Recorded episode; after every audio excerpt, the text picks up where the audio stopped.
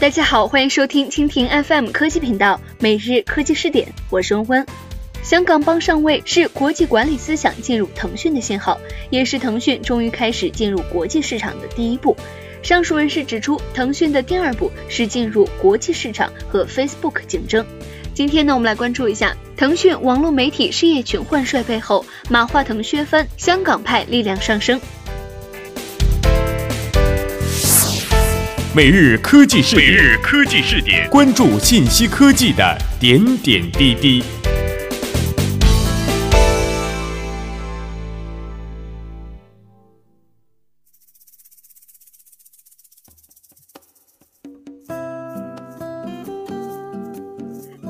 冰冻三尺，非一日之寒。腾讯网络媒体事业群换帅的背后，是腾讯内部一次深层次的考虑。二零一七年三月二十四号，腾讯宣布内部架构调整，腾讯公司 COO 任宇欣兼任网络媒体事业群总裁，腾讯集团高级执行副总裁刘胜义则将出任腾讯的广告主席、集团市场和全球品牌主席。这距离刘胜义二零零六年加盟腾讯，全面负责腾讯网络媒体业务的发展，已有十多年的时间。这也是腾讯网络媒体业务的一把手，十年来的首次换人。对于一个拥有腾讯网、腾讯视频、腾讯新闻客户端、天天快报、自选股等多样化的移动媒体产品，人员超过五千人的团队来说，此次的调整意义重大。内部有无数双的眼睛在盯着这次调整。这次调整后呢，任宇欣在掌管腾讯两个核心的业务部门——互动娱乐事业群和移动互联网事业群后，再增加网络媒体事业群。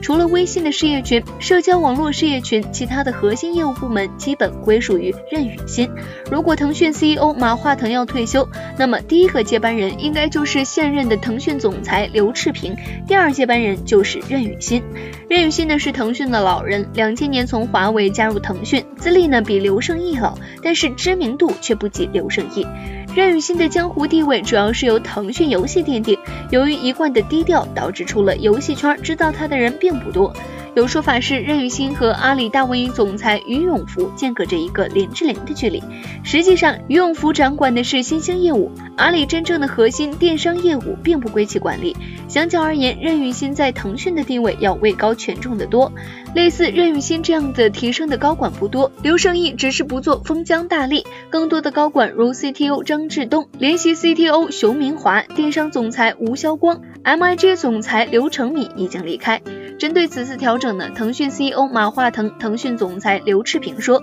面向未来，网络媒体产业将进入需要强化产品的技术新时代，加快算法推荐等技术的突破，打造完整的内容生态将成为新的战略焦点。我们期待马尔可能够进一步整合全公司的资源，驱动资讯和公司相关内容分发平台的合作和协同，加快 OMG 产品的技术升级，并且加大 OMG 和 IEG 在内容和娱乐生态方面的。战略联动，邮件还说呢，这次调整同样秉承着公司一贯倡导的活水文化，在不同时期更好的发挥每一位腾讯人的专长，保持腾讯的组织活力，从而为实现前瞻性的战略布局打下坚实基础。